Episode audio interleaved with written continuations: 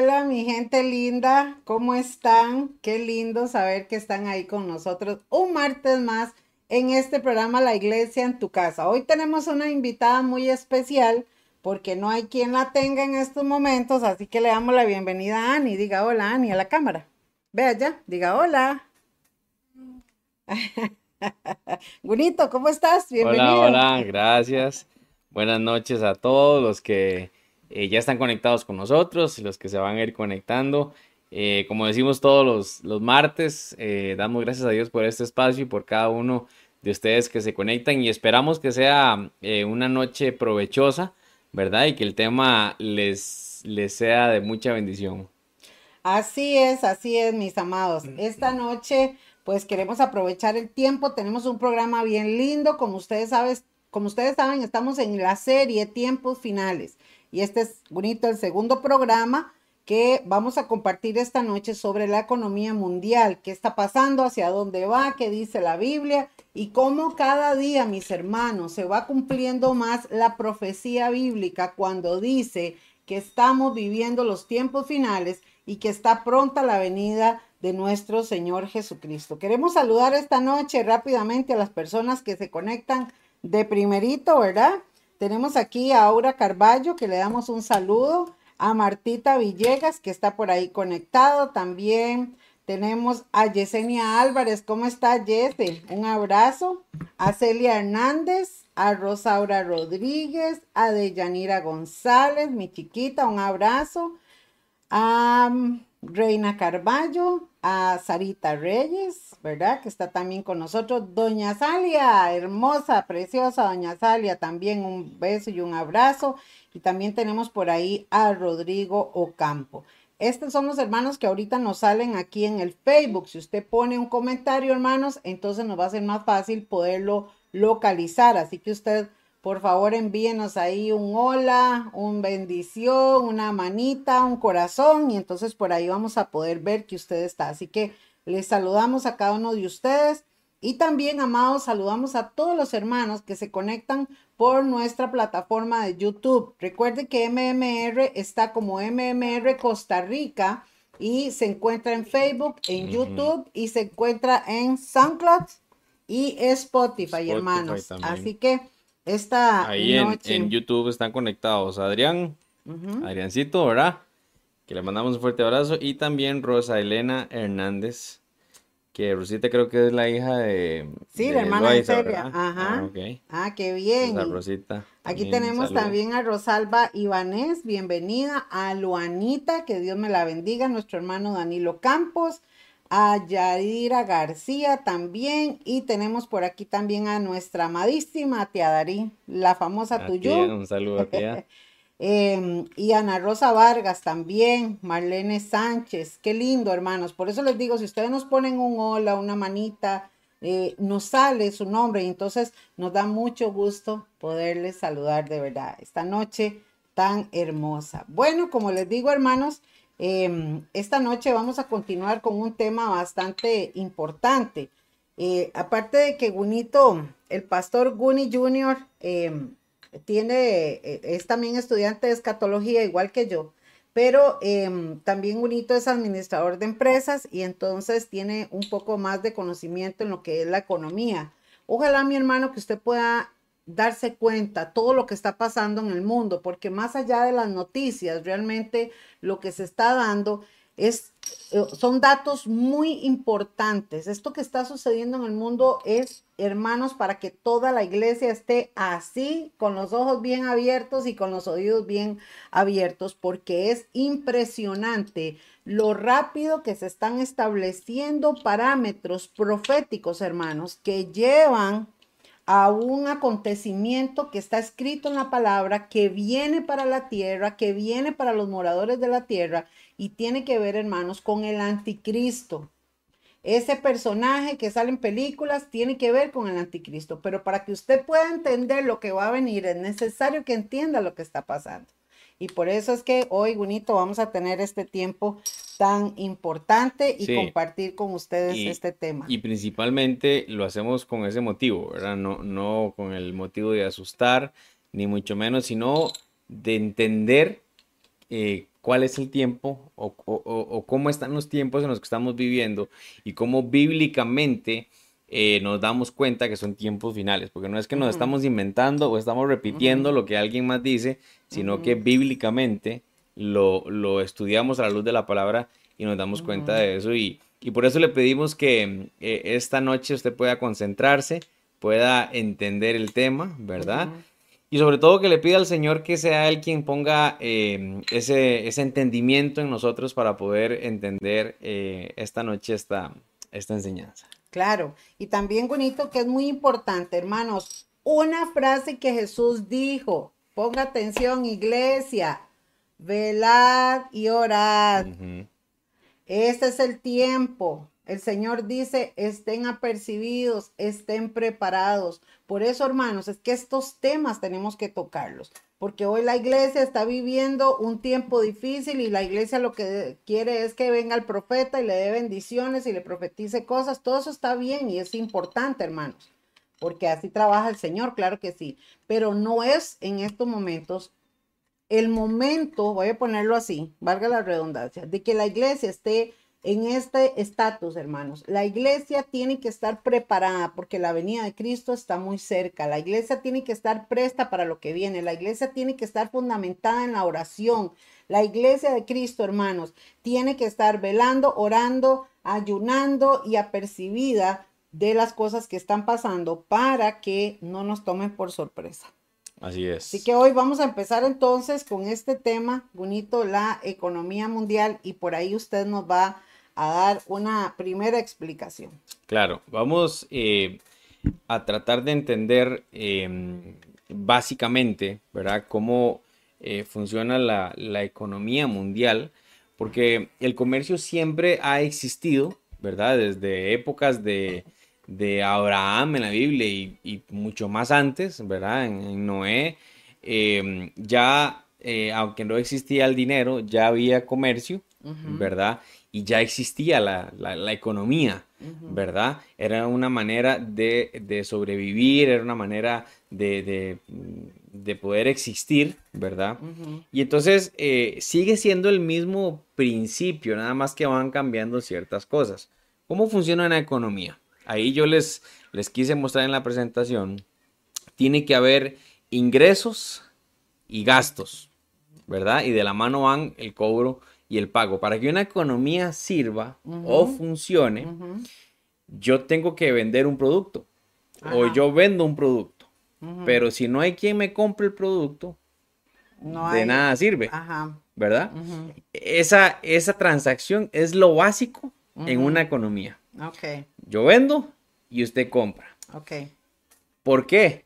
Porque de esa manera eh, lo que usted y yo hacemos se sigue repitiendo. Entonces, usted con la plata que me dio al comprarme, yo voy a ir y le voy a comprar a otro.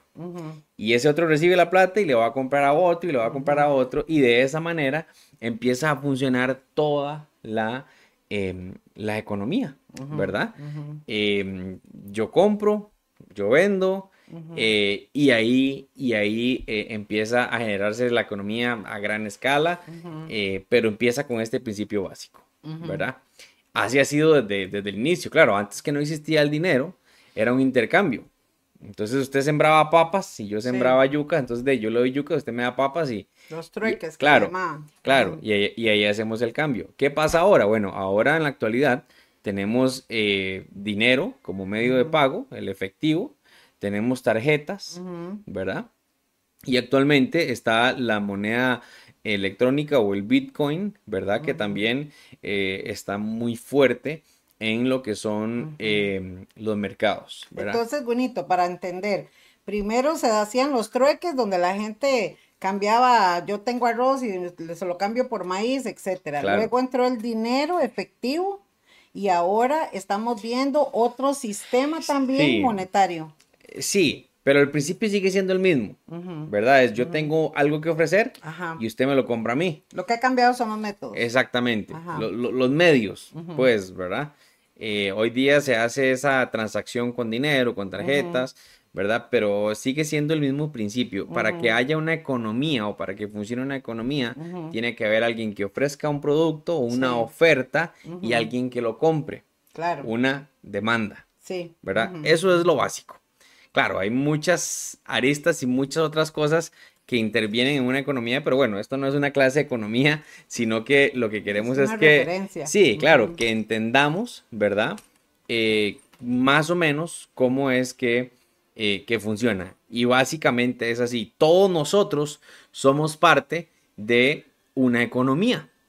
De hecho, nuestras casas, ¿verdad? Funcionan eh, dentro de la economía y dentro de nuestras casas tenemos una economía. Usted recibe un dinero y tiene que comprar cosas. Usted dice, no, a mí no me alcanza para comprar nada. Claro, la comida, la luz, los, los, los servicios que usted paga es parte de la economía. La plata se la da al gobierno y el gobierno Claro. toma esa plata para comprar otras cosas y se va circulando eh, eh, todo el, el- el proceso Ajá. económico. ¿verdad? Exacto, sí. Ok, si quiere pasamos a la siguiente diapositiva. Eh, el comercio ahorita, ¿verdad? Se da a nivel local, hay comercio a nivel local y hay comercio a nivel exterior. Por ejemplo, Costa Rica es una economía muy pequeña. Somos un país muy pequeño, ¿verdad? Eh, en comparación con otras economías, tenemos una eh, economía interna o local eh, pequeña, ¿verdad?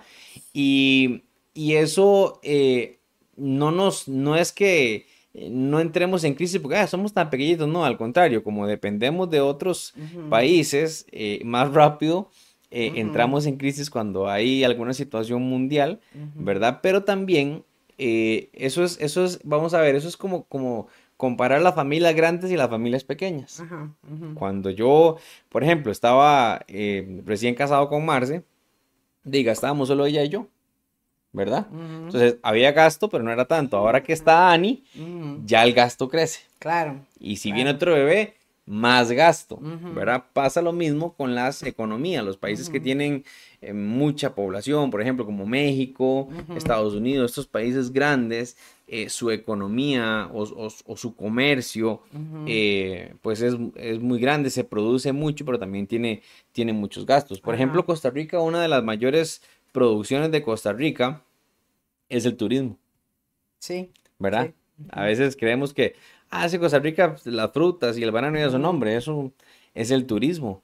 Eh, Costa Rica produce turismo, ofrecemos al mundo turismo y eh, la gente viene, deja su, su, su dinero en los hoteles, en los parques nacionales, en transporte, en rentacars, en todas estas cosas y eso eh, mueve la economía. Entonces tenemos que Ujú. entender, ¿verdad? Que hay una economía local Sí. como la de Costa Rica, por ejemplo, que, que aquí tenemos economía local con los supermercados, eh, cuando usted le compra al pulpero, eso es una economía local, cuando, cuando hacemos turismo interno es economía local, y existe una economía exterior, ¿verdad? Que es, que es esa, es cuando Costa Rica exporta, por ejemplo, banano, eh, uno se siente todo orgulloso cuando va a otro país y, y ve bananos que dice hecho en Costa Rica, ¿verdad? Sí, o producido en Costa Rica, sí. O el café, claro. que nuestro café es famoso en el mundo. Sí, digamos, o, o- o el, o el café. Ese es un comercio eh, exterior, es una, una transacción exterior que Costa Rica tiene con otros países. Y bueno, hay países, los países, por ejemplo, como Japón, que produce carros, tiene un comercio inmenso a nivel mundial, ¿verdad? Porque, porque producen carros y, y todas estas cosas, ¿verdad? Entonces, eh, esto lo, lo- lo ponemos porque vamos a ir poquito a poco desde lo más pequeñito de la economía a ir yendo, escalando hacia lo más grande, ¿verdad? Claro, claro. Ok, Ani está también aquí enseñando economía. Bueno, eh, hay una, hay una conexión eh, a nivel mundial de los comercios y aquí es donde es importante que entendamos esto. Sí, sí. Todos somos parte de una economía. Exacto. Entonces, cuando hay una afectación, nos afectamos todos a nivel mundial. Entonces, ¿qué es lo que pasa ahorita? Actualmente, como lo tenemos ahí en la diapositiva, hay tres potencias. Eh, en el año pasado, en el 2022, estos países, estos tres países cerraron como las primeras tres potencias económicas a nivel mundial. Estamos hablando de China, ¿verdad? El número uno, China.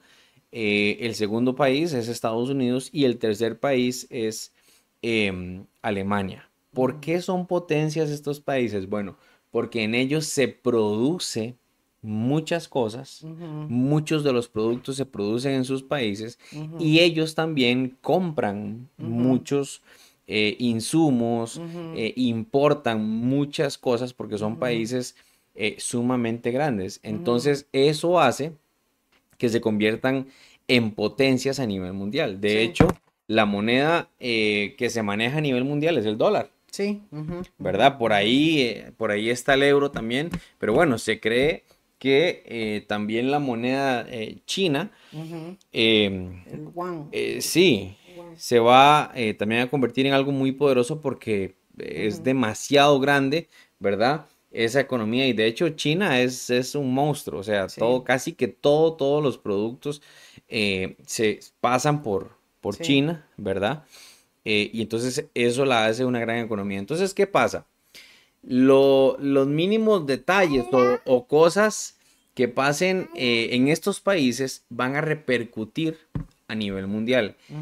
O, cualquier eh, em, cosa que pase con algún otro país a nivel mundial, sí, pues, pues afecta, pero afecta más eh, cuando, cuando se ven involucradas estas, estas potencias mundiales, como por ejemplo, si, si Estados Unidos decide ahorita decir, eh, cierro las puertas y no le compro más productos a ningún otro país del mundo, de, se, hace una crisis terrible, ¿verdad?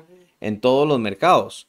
Em, pero son, son, son países que no pueden hacerlo, digamos, porque ellos también, eh, su economía, lo que venden, está con otros países. Entonces se mantiene una, vamos a ver, una conexión a nivel mundial eh, que es importante que, eh, también la tengamos clara nosotros, ¿verdad? La economía mundial está conectada. Claro.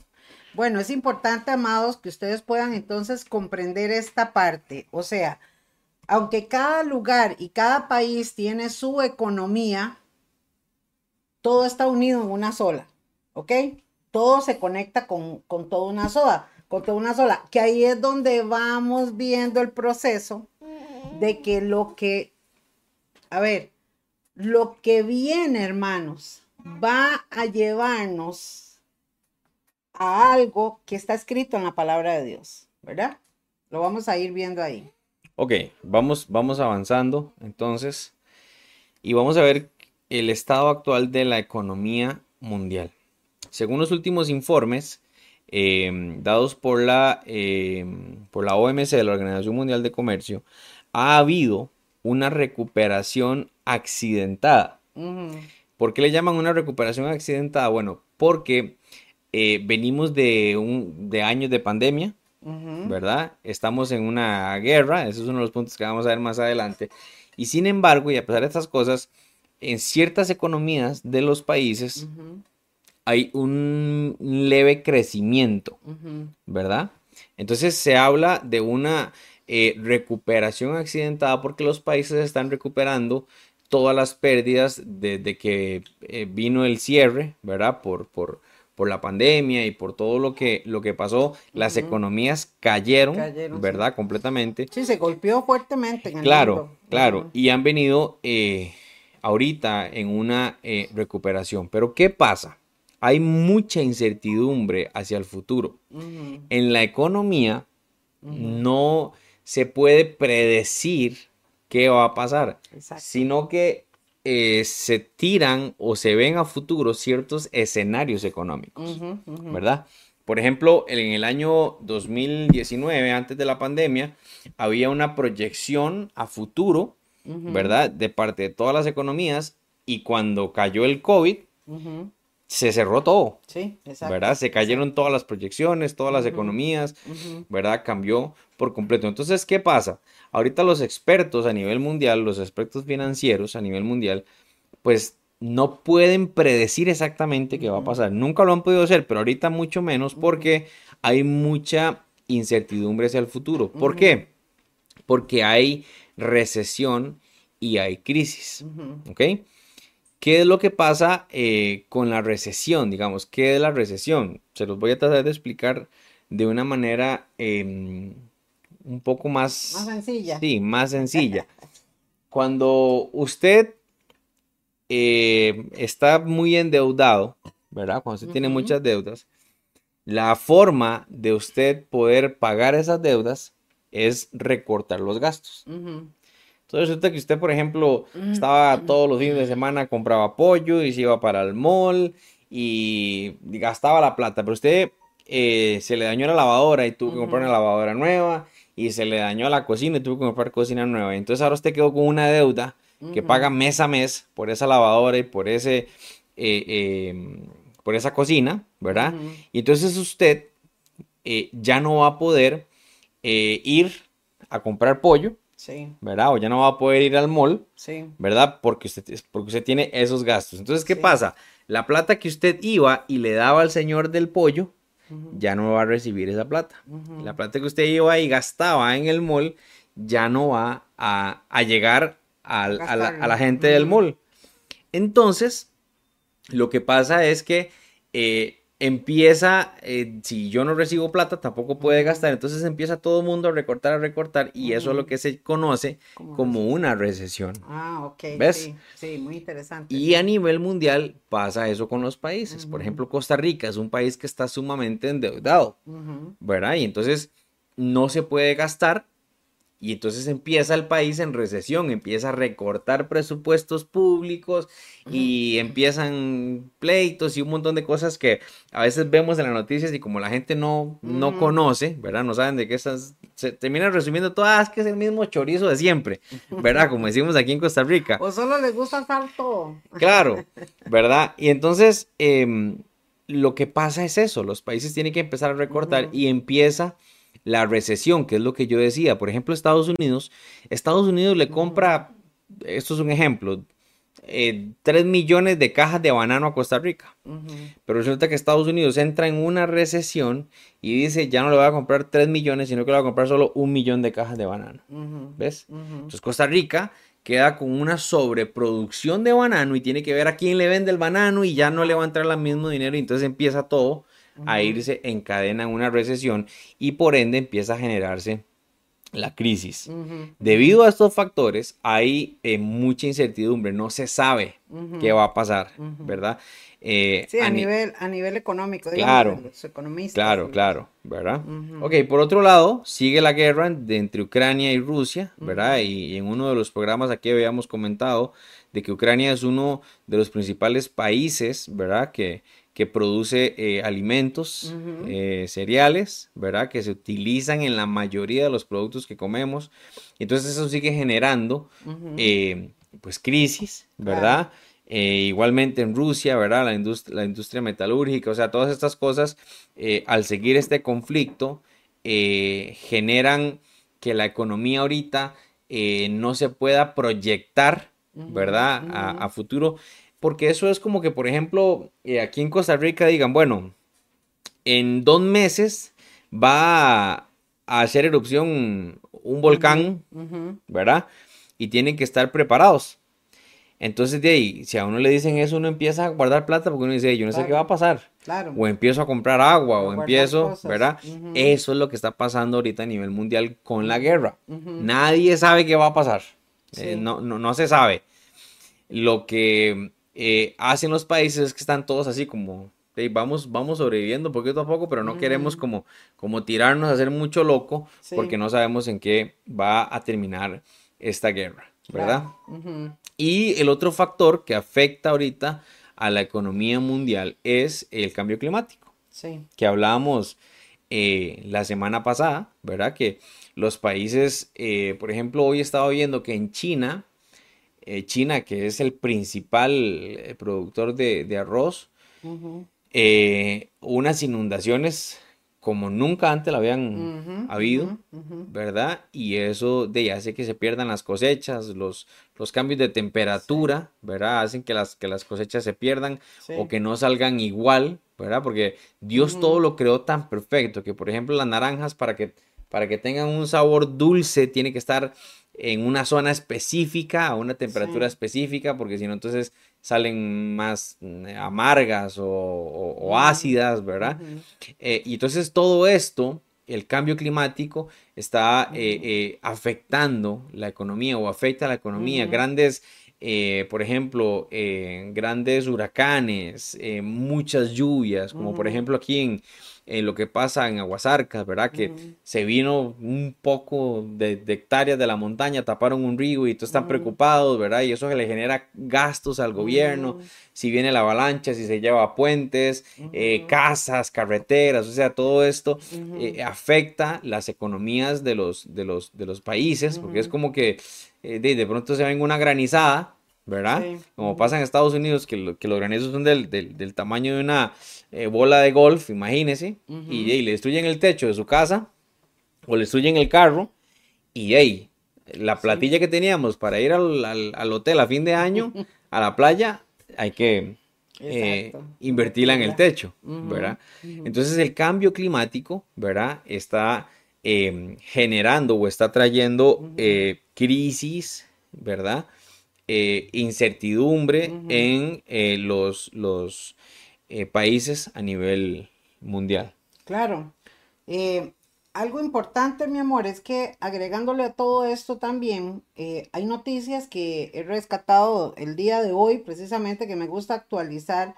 Y por ejemplo, China está buscando también implementar el yuan, que es su moneda en varios países. Y por la crisis que está viviendo los países, entonces no solamente le deben al Fondo Monetario Internacional, sino que ahora China les está prestando, haciendo conexión para también China poder ganar más economía, pero los países siguen endeudados más.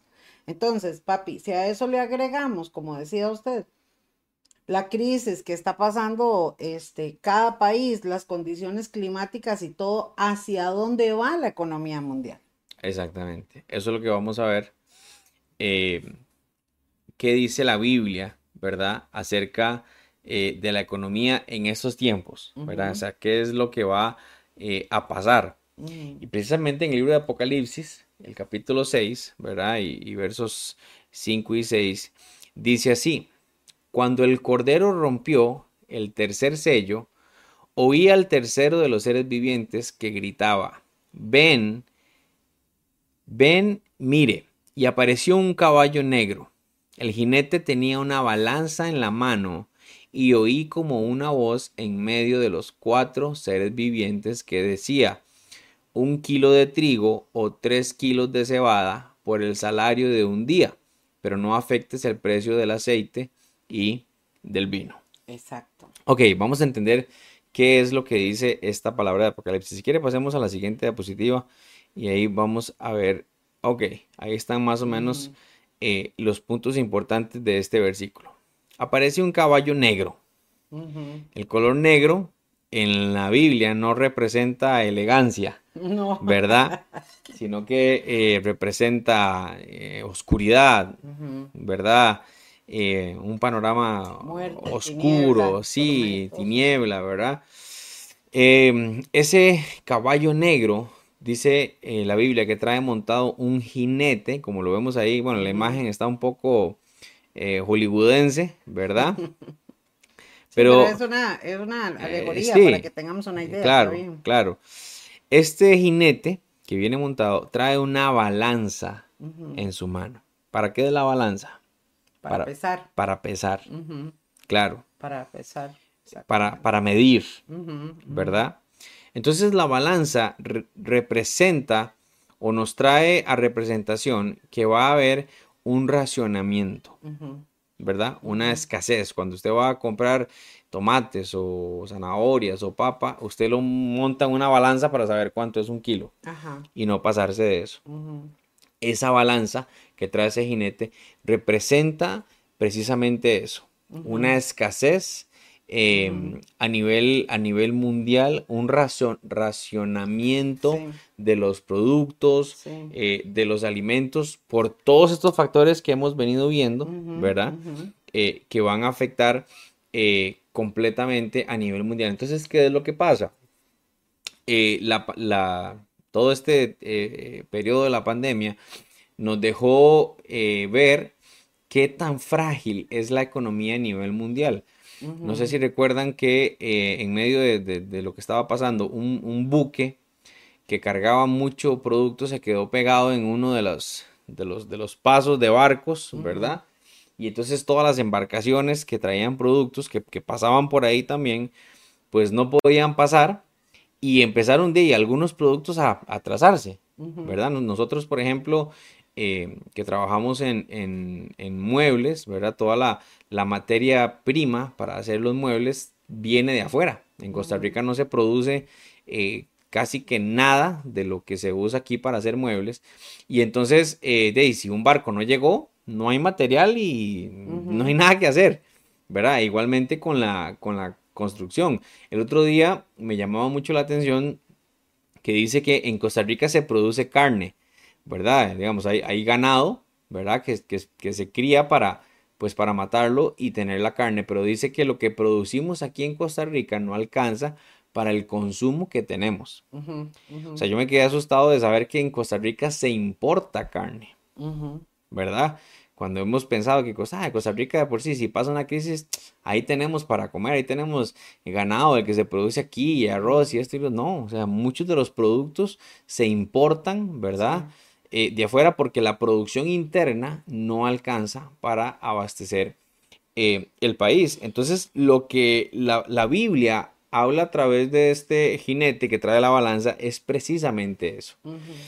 ese, ese, corte, ese, ese, ese razonamiento de eh, alimentos va a ser a nivel mundial y de productos. Ahora, mi amor, ya lo estamos viendo. Claro. Lo que pasa es que la gente todavía no lo siente, pero ya va a empezar a darse de una serie de, de, de impacto en cosas que la gente se va a asustar. Por ejemplo, hermanos, yo en este viaje que hice en los Estados Unidos, o sea, aquellos años que yo iba y veía aquellos urnas en Walmart, ¿verdad? En otros supermercados abarrotadas, ahora no, hermanos, o sea, todo es limitado. Vea, aquí hay una noticia precisamente de hoy, hermanos, de hoy. Ucrania es el país que más exporta cereales, ¿verdad? Dice que él exporta trigo, maíz, cebada y aceite vegetal. Este país em, exportaba, papi, 32 millones de toneladas de granos por año al mundo. Y hoy, hermanos, por medio de esta guerra, solo puede exportar 2 a 2 millones y medio de toneladas. Claro, se bajó increíblemente. Entonces, al, al, no haber maíz, al no haber, vamos a lo mismo, hermanos, es que la población del mundo cuente cuántos millones tenemos que comer, desayuno, almuerzo y cena. Claro, claro.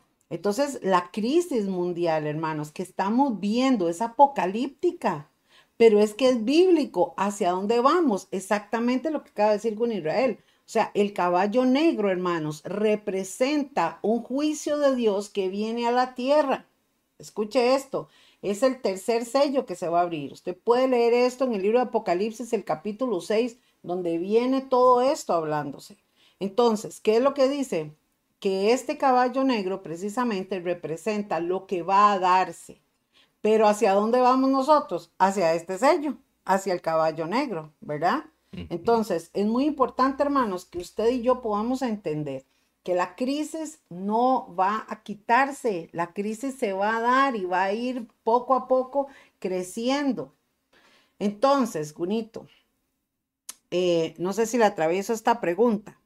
Entonces, cuando el, como cada país y cada gobernante, y, la gente, los, de, los que están arriba, que manejan la economía mundial y todo, al, ¿cómo enfrentan estas crisis? ¿Qué es lo que ellos piensan hacer?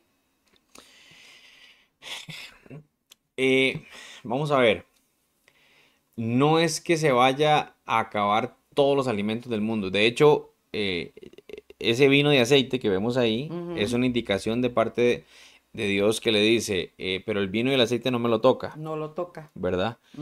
Quiere decir que hay cosas que van a seguir existiendo. Sí. Los ricos, por ejemplo, los ricos en este tiempo seguirán siendo más ricos y seguirán comprando sus lujos, sus, sus, comidas caras, sus, vinos, sus, todas sus cosas probablemente los viñedos y las cosas de uvas no, no, se van a, gastar y entonces, pero el vino va a estar, pero ¿cuánto vale un vino? Exactamente. Entonces, digamos, no es que se va a quitar, pero eh, en su mayoría la población va a, a, vivir estos problemas. Entonces, eh, la élite, que es la gente que está arriba, los de mucha plata, los que manejan el mundo, pues de ahí, no van a, van a sentirlo, pero van a seguir viviendo, ¿no? Nunca se van a morir de hambre. Actualmente, desde hace muchos años, en los años 90, inclusive 80, cuando Michael Jackson sacaba canciones en favor de África, eh, del, por ejemplo, del hambre que siempre se ha vivido en África, siempre ha habido hambre. Y crisis siempre ha habido. Si usted lee la Biblia, Abraham vivió una crisis de hambre y Dios lo mandó a Egipto porque venía la crisis de hambre, ¿verdad? Siempre han habido crisis, pero esta específica eh, habla a nivel eh, mundial, ¿verdad? Habla de, de, un reaccionamiento a nivel mundial que va a afectar y, los, estos eh, grandes empresarios, presidentes, gente rica, lo único que hablan ahorita de, cómo se pueden em, preparar es tratando de, por ejemplo, bajar el impacto de contaminación ambiental. Es tratando de recortar presupuestos y ayudarle a la gente a estar mejor para que puedan todos tener trabajo o, quitar eh, ciertas cosas para que la gente le alcance más la plata, más el dinero para que pueda comprar. Pero no lo pueden evitar. No lo pueden evitar. No pueden evitar, perdón, desastres naturales que, que, destruyan alimentos, que, o sea, son medidas que, que de cómo ayudar a la gente a sobrevivir, pero no pueden quitar lo que viene. Exacto. Y ahí este es el objetivo principal de este programa, amados, de hoy es este siguiente. El problema no es la crisis, ni la falta de comida, ni lo que va a venir eh, eh, en realidad en el aspecto económico, porque eso está escrito. Aquí el tema central, hermanos, es que se tiene que dar bíblicamente, y es lo que estamos viendo, que por esta crisis tiene que haber un grupo de gente que manejan el mundo, que van a establecer, y aquí es donde vamos entrando a, la parte importante, van a establecer una economía, una sola economía mundial.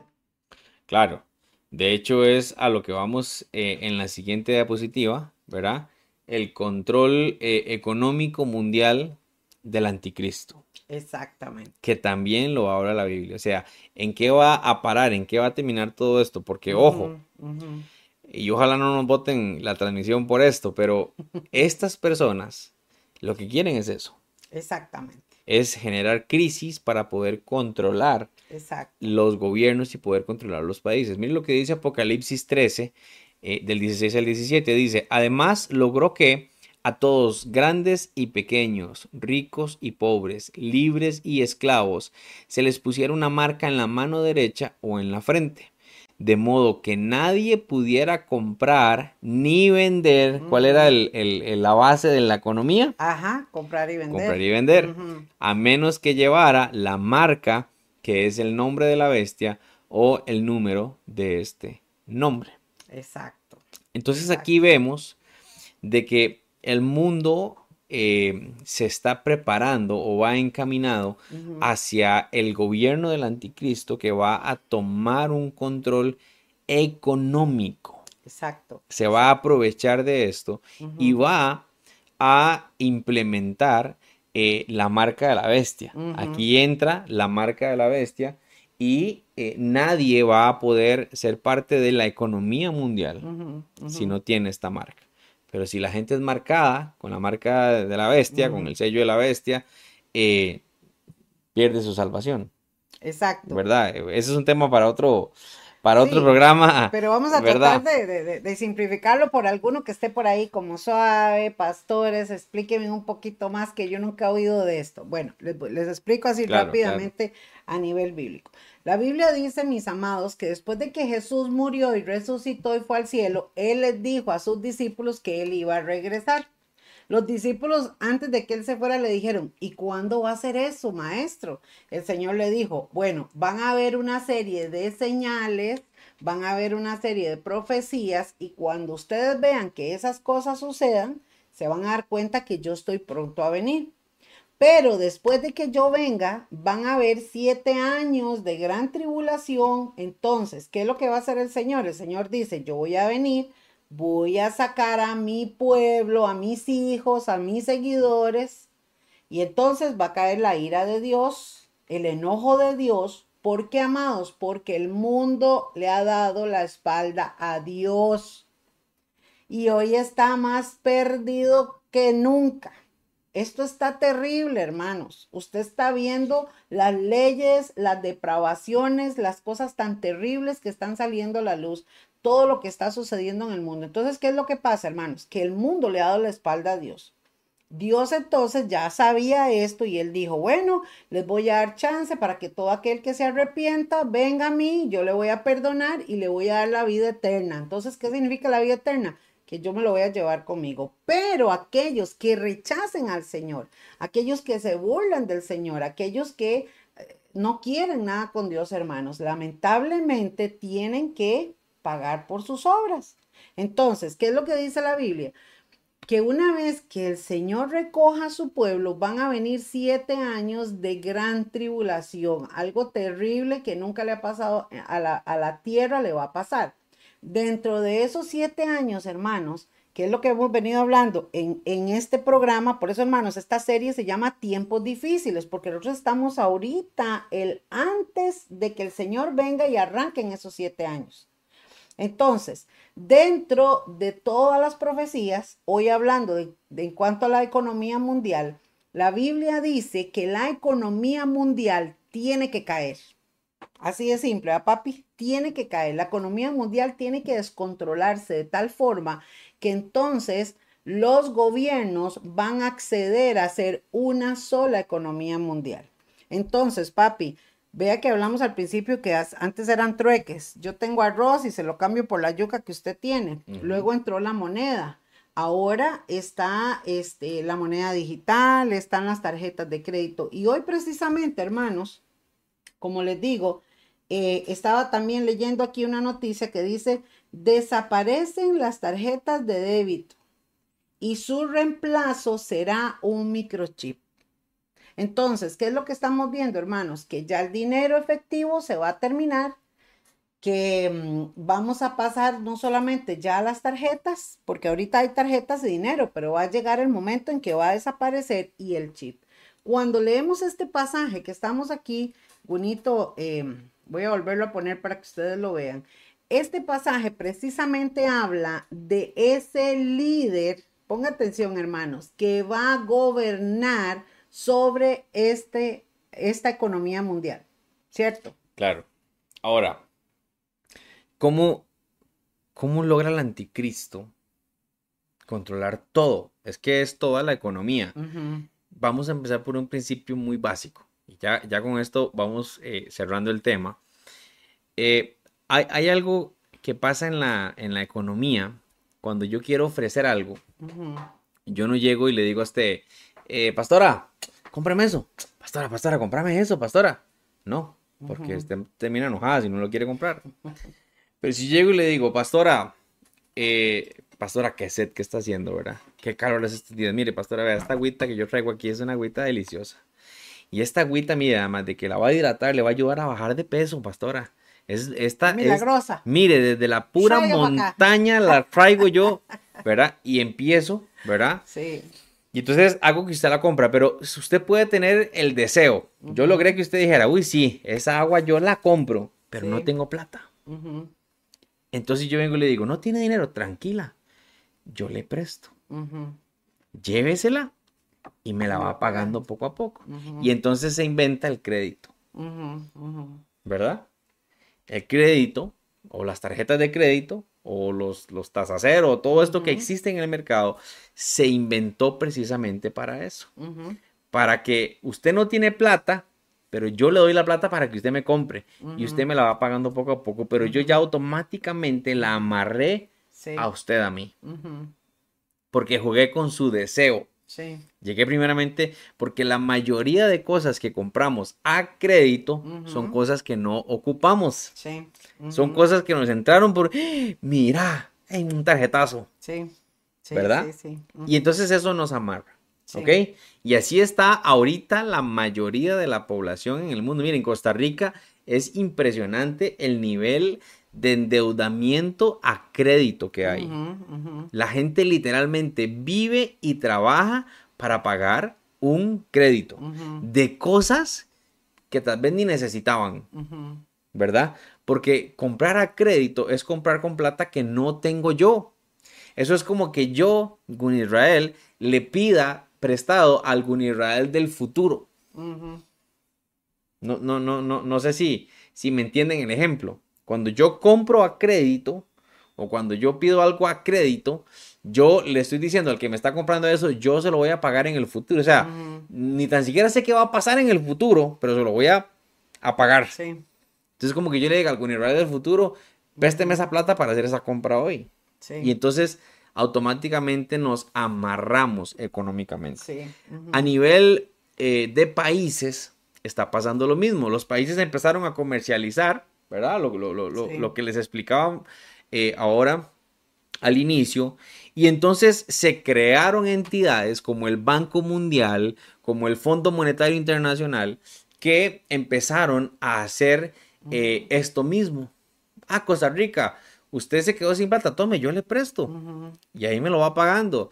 Ah, eh, Honduras, ah, Nicaragua, ah, Brasil, eh, España, tome, yo les presto y esto y lo otro. Y empezaron eh, a, hacer cuentas a crédito porque pasa lo mismo. Costa Rica, tener un presupuesto pequeño, tiene no sé cuántos empleados públicos, entre, entre doctores, maestros y esto y lo otro, y tienen que llegar a tener la plata a fin de año para pagar aguinaldos, para pagar esto, y cuando no lo tienen, tienen que pedir prestado. Claro. Se empiezan a endeudar y a endeudar y a endeudar, ¿verdad? Y eso automáticamente los hace esclavos de esa entidad que eh, eh, prestó el dinero. Claro, es importante que los hermanos entiendan que el Fondo Monetario Internacional, hermanos, es la gente que maneja el dinero mundial.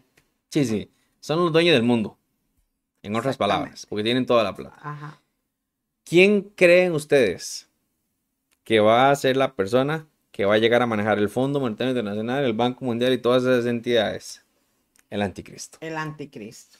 ¿Y qué es lo que va a hacer el anticristo, papi? Que lo estamos viendo aquí en esta palabra, que esto es la parte más importante, hermanos. La economía entonces tiene que caer, ¿verdad? ya estamos viendo que habla de una marca. Aquí habla de una marca y escuche lo que dice. Además logró. ¿Quién es el que va a hacer esto? El anticristo. El anticristo, hermanos, va a ser un gobernante que va a estar después de que la iglesia sea arrebatada. En esos siete años de gran tribulación, este hombre va a gobernar el mundo, pero va a tener la economía en sus manos. ¿Por qué? Porque todo lo que está estableciéndose ahora se le va a entregar al anticristo. Este tipo va a venir con un poder que le va a dar el diablo, hermanos, de una cosa impresionante. Y entonces va a engañar a todos los moradores de la tierra y entonces él va a hacer que se haga esta palabra, porque la palabra de Dios es la misma de ayer, de hoy, por los siglos y no cambia. ¿Y qué dice entonces? Que este tipo logró, o sea, está hablando de una cosa determinada, que a todos, a todos hermanos, grandes y pequeños, oiga, niños y ancianos, ricos y pobres, la gente que está arriba de la gente, toda esta gente, los masones, iluminates y todos los ricos y todos, todos están en la misma colada, ricos y pobres, los libres y los que son esclavos, se les pusiese una marca en la mano derecha. Para ustedes es esta, pero para aquí es esta, ¿ah? porque se ven las cámaras así. En la mano derecha o en la frente. Escuche, de modo que nadie pueda ni comprar ni vender a menos que lleve la marca. Entonces, papi, ¿qué realidad estamos viendo hoy, hermanos? Estamos viendo que, las, que los tatuajes de código de barras que ponen en las manos o que los microchips que ya están implantándose en el mundo son los que puede la gente usar para abrir la puerta, para pagar, porque exactamente los datos que tienen los chips en las tarjetas o, en o los chips en nuestros celulares son precisamente, hermanos, los microchips que hoy el mundo tecnológico están tratando de implementar. Y los más chiquititos y los más insignificantes son los que se van a usar para implementarlos en la piel. Entonces, ¿por qué la mano derecha y la frente? Porque es la forma, la forma más fácil. Yo recuerdo que ahora en la pandemia, mi amor, cuando nos tomaban la temperatura, muchos cristianos se escandalizaron porque entraba usted y le ponían una, una, un, termómetro aquí como de pistola, ¿verdad? Entonces la gente estaba como, como molesta, como asustada en ese aspecto.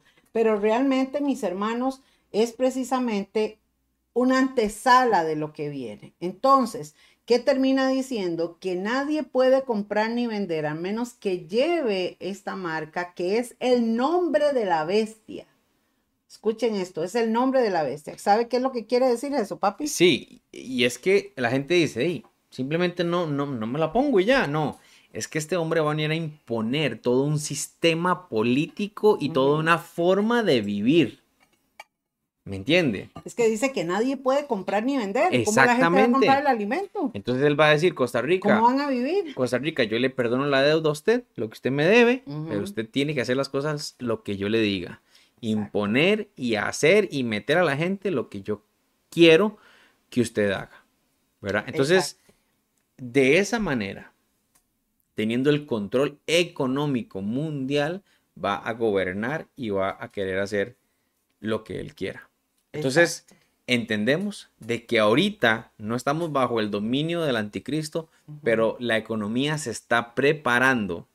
Cada vez se va quebrando y se va fraccionando más y cada vez más los países se van endeudando y la gente se va endeudando más y entonces empiezan a crecer las crisis, las recesiones, los eh, huracanes, terremotos, cosas, cambios climáticos y todo.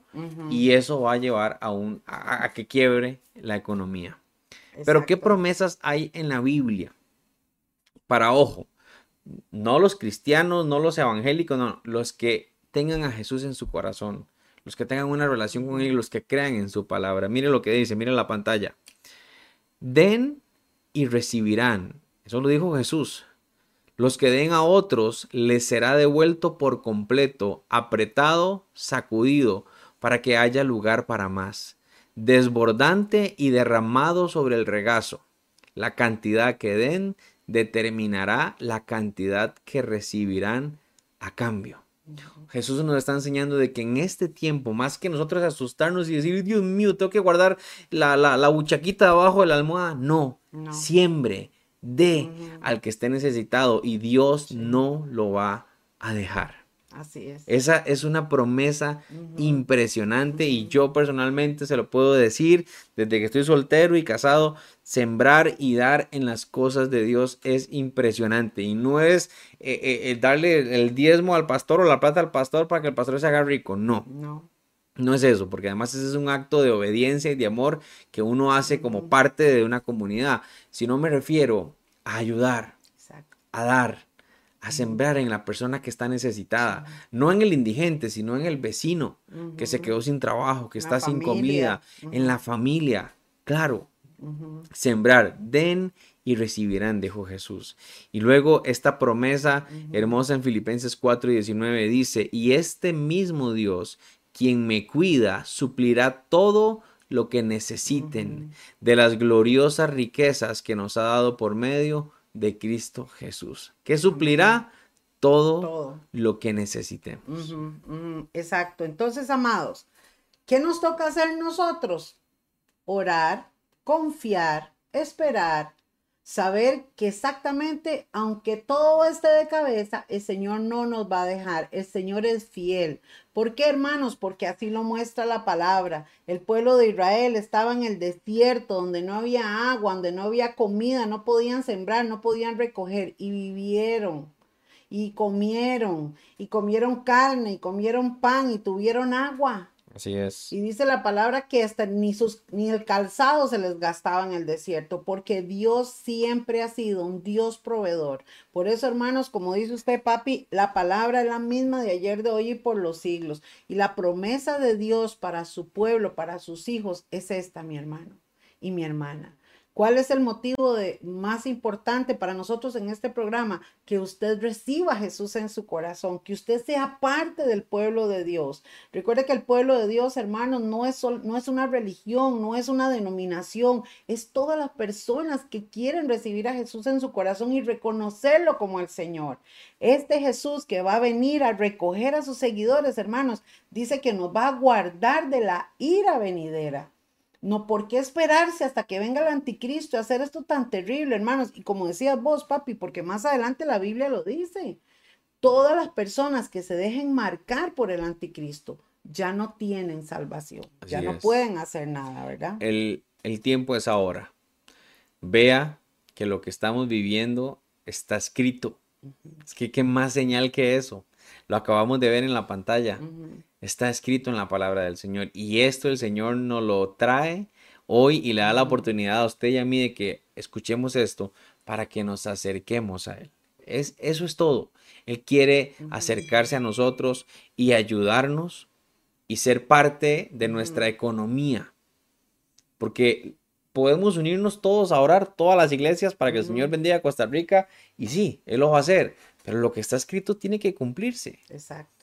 Así como están escritas sus promesas, pidan al Padre y Él se los va a dar. Den y van a recibir. Y mi Dios les va a suplir todo lo que ustedes necesiten. Pero necesitamos acercarnos a Él conocerlo. Este es el tiempo para estar cerca de Él, para que dejarnos que Él transforme nuestra vida, que nos cambie, que nos sane, que sane las relaciones interpersonales en nuestra familia, en nuestro matrimonio, para que estemos en paz con todos y en medio de la crisis podamos nosotros más bien tener para poder sembrar, para poder dar. Amén, así es, mi amor. En un minuto resumimos, hermanos. ¿Qué está pasando actualmente en la economía? Usted lo está viendo con sus propios ojos. La economía está decayendo, la crisis climatológica, todo lo que está pasando meteorológicamente está trayendo crisis a la agricultura, la guerra está trayendo crisis, la deuda de los países está trayendo crisis, las malas decisiones de los países está trayendo crisis. ¿Por qué? Porque eh, países como África prefieren invertir en armas que en comida y por eso están como están, o países como Haití que prefieren adorar, eh, ¿verdad? Al vudú y a otras cosas, y entonces vamos a seguir viendo estas cosas. Lo importante es que usted y yo, como hijos de Dios y como estudiantes de la palabra, nos demos cuenta, hermanos, que cada día esto va a ir acelerando, que cuando usted escuche una noticia, usted diga, eso está escrito en la palabra, eso es lo que dice la Biblia. Entonces estamos orientados, por eso dice que tenemos que estar velando, porque velar es estar uno pellizcado, chiquillos y chiquillas. Entonces, en la economía que estamos viviendo, qué van a venir en los próximos años, si el Señor todavía no viene, vamos a ver qué viene, pero también, hermanos, hacia dónde se dirige esto. Por eso cada noticia y cada crisis y cada situación que se da no debe de asustarnos, todo lo contrario. Dice la palabra del Señor, erguías vuestra cabeza, porque, vuestra, redención, está cerca. Entonces, hermanos, que estas cosas te motiven a buscar más del Señor, a afianzar más tu fe, a creerle más al Señor y a caminar en fe porque usted y yo no caminamos por vista, no vivimos por vista, sino por fe. Y por fe, hermanos, vemos cómo se multiplica el arroz, cómo se multiplican los frijoles y cómo Dios provee haciendo que caiga maná del cielo o sacando agua de una roca. Ese es el Dios que tú y yo tenemos y que no se ha quitado de nuestro lado ni lo hará porque Él ha prometido estar contigo todos los días de tu vida. Amén. Vamos a orar, hermanos, no se salgan. Queremos un minutito orar por ustedes y, bueno, y gozarnos en esta palabra tan linda. Papi. Amén. Padre, te damos gracias esta noche por esta hermosa oportunidad de compartir este mensaje, Señor. Te pido una bendición especial sobre cada uno de las personas que están eh, conectadas esta noche. Una bendición sobre ellos, sobre su familia. Que podamos entender, Señor, que tú nos estás alertando para que podamos vivir este tiempo pegados a ti, cerca de ti, para poder sobrellevarlo, para poder eh, pasar las cargas, los problemas, las cosas que vengan, Señor, al lado tuyo, porque contigo nuestra carga es ligera. Contigo las aflicciones, Señor, eh, pasan de lado, podemos salir victoriosos, podemos tener gozo y podemos tener paz. Yo te pido, Señor, que tú nos permitas acercarnos cada día más a ti, Señor, en medio del agobio, del mundo, del estrés, que podamos nosotros, Señor, acercarnos a ti y vivir esa paz que el mundo no la da, que el dinero no la da, que solo está en ti, Señor, y que podamos crecer en la familia, Señor, que nuestros hijos puedan acercarse a ti, que nosotros podamos dar ese paso, ese ejemplo de caminar en tu luz. Te lo pedimos, Señor, en el nombre de Jesús. Amén. Amén. amén. Amén. Amados hermanos, queremos invitarles para que ustedes estén prestos para el próximo martes. El otro martes vamos a hablar, hermanos, dentro de esta serie de tiempos finales, la decadencia moral. Ponga atención, hoy salió en las noticias un hombre que pagó 8 millones para hacerse perro. Todas esas noticias y más, vamos a verlas la próxima semana. Va a estar buenísimo ese programa, mis hermanos. Por favor, comparta esta palabra, eh, compártala en sus redes sociales, compártala a los amigos, hermanos Pongan sus comentarios y recuerde que ahí está la información de MMR Costa Rica, ¿verdad? Nuestro número de teléfono para que usted pueda llamarnos, pueda contactar si necesita oración, necesita consejería, estamos para servirles, hermanos. Y queremos entonces agradecerles a cada uno de ustedes por este ratito que sacan con nosotros. Les amamos, gracias, oramos por ustedes. Gracias, Pastor Guni. Gracias a todos. Y que Dios los bendiga. Buenas noches. Buenas noches, hermanos.